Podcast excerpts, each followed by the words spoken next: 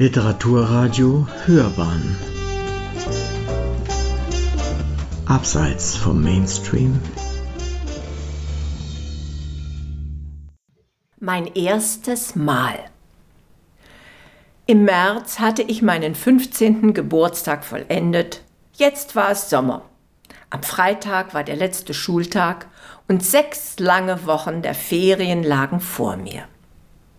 Das Leben damals war ein ganz anderes als das der jungen Leute heute. Mit 15 Jahren waren wir Mädchen gerade so am letzten Ende der Backfischzeit angekommen. Teenager sagte man in der DDR nicht.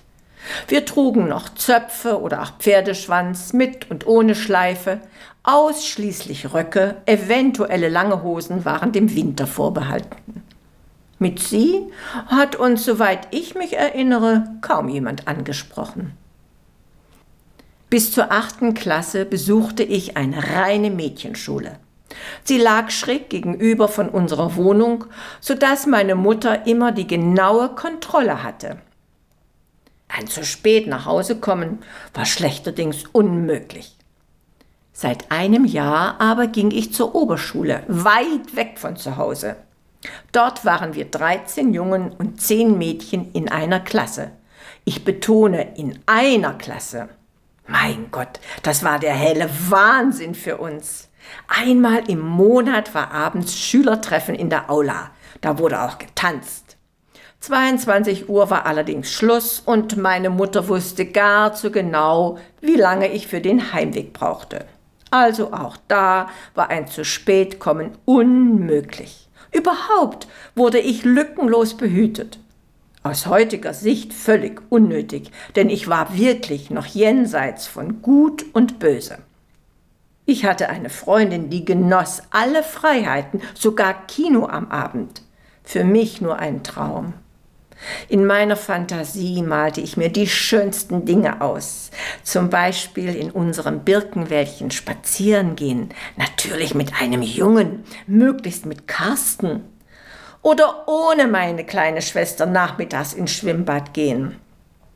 Meine Schwester ist vier Jahre jünger als ich. Damals ganz zierlich, ganz anders als ich. Mit großen Knopfaugen, wirklich reizend. Aber sie nervte mich Ständig musste ich sie mit mir nehmen. Alles wollte sie wissen. Und die Gefahr, dass sie irgendetwas der Mutter petzte, war nur dadurch gebannt, dass ich sie mir immer mit irgendeiner Versprechung kaufte. Ich wollte einmal allein wegfahren, einmal ohne Kontrolle durch meine Mutter, ohne Aufsicht durch die Lehrer, die alle nicht sozialistischen Handlungen, wie sonntags in die Kirche gehen, dem Rektor meldeten.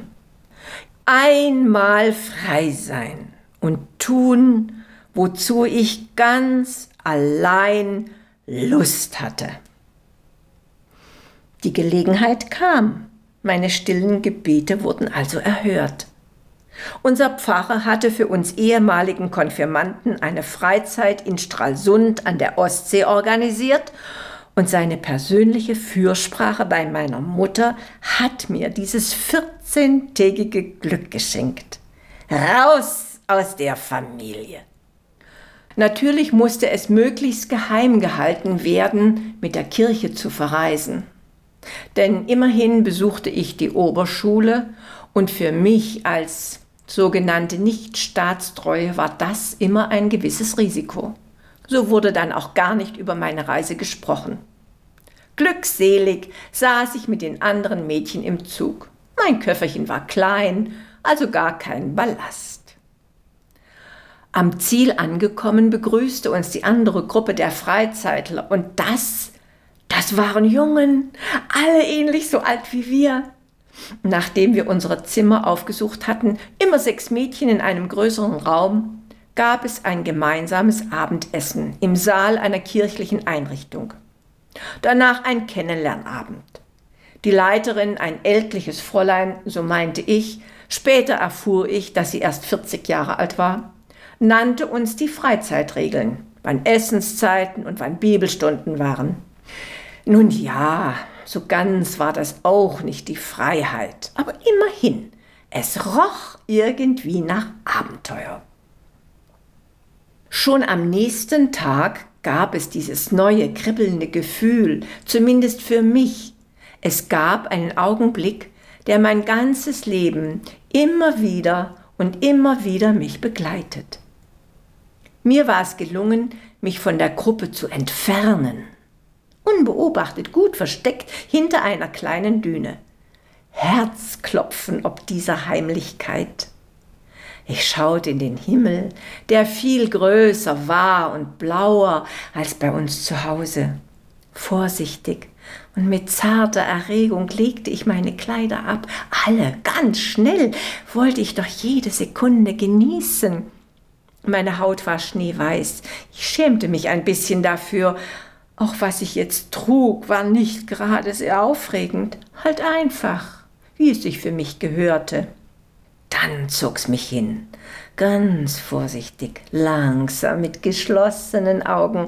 Auf meiner Haut brannte die Sonne, und als ich die Augen wieder öffnete, sah ich, wie feiner, heller Schaum sich um meine zitternden Schenkel kräuselte. Da hielt mich nichts mehr zurück, und mit einem Jauchzer der größten Lust stürzte ich in die Fluten des kühlen, tobenden Meeres. Ich ließ mich von den Wellen treiben, tauchte unter, schnappte nach Luft, drehte mich und fühlte eine grenzenlose Leichtigkeit und Freiheit in mir, die mit Worten nicht zu beschreiben war. Es war mein erstes Mal, dass ich eine übergroße Stärke in mir spürte. Ich wusste, ich kann immer von einer göttlichen Macht getragen werden, ganz gleich, wie drückend eng es um mich sein könnte.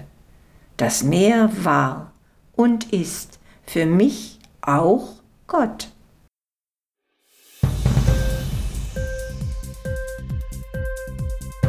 Hat dir die Sendung gefallen? Literatur pur, ja, das sind wir. Natürlich auch als Podcast. Hier kannst du unsere Podcasts hören. Anchor, Spotify, Apple Podcast, iTunes, Google Podcasts, radio.de und viele andere mehr.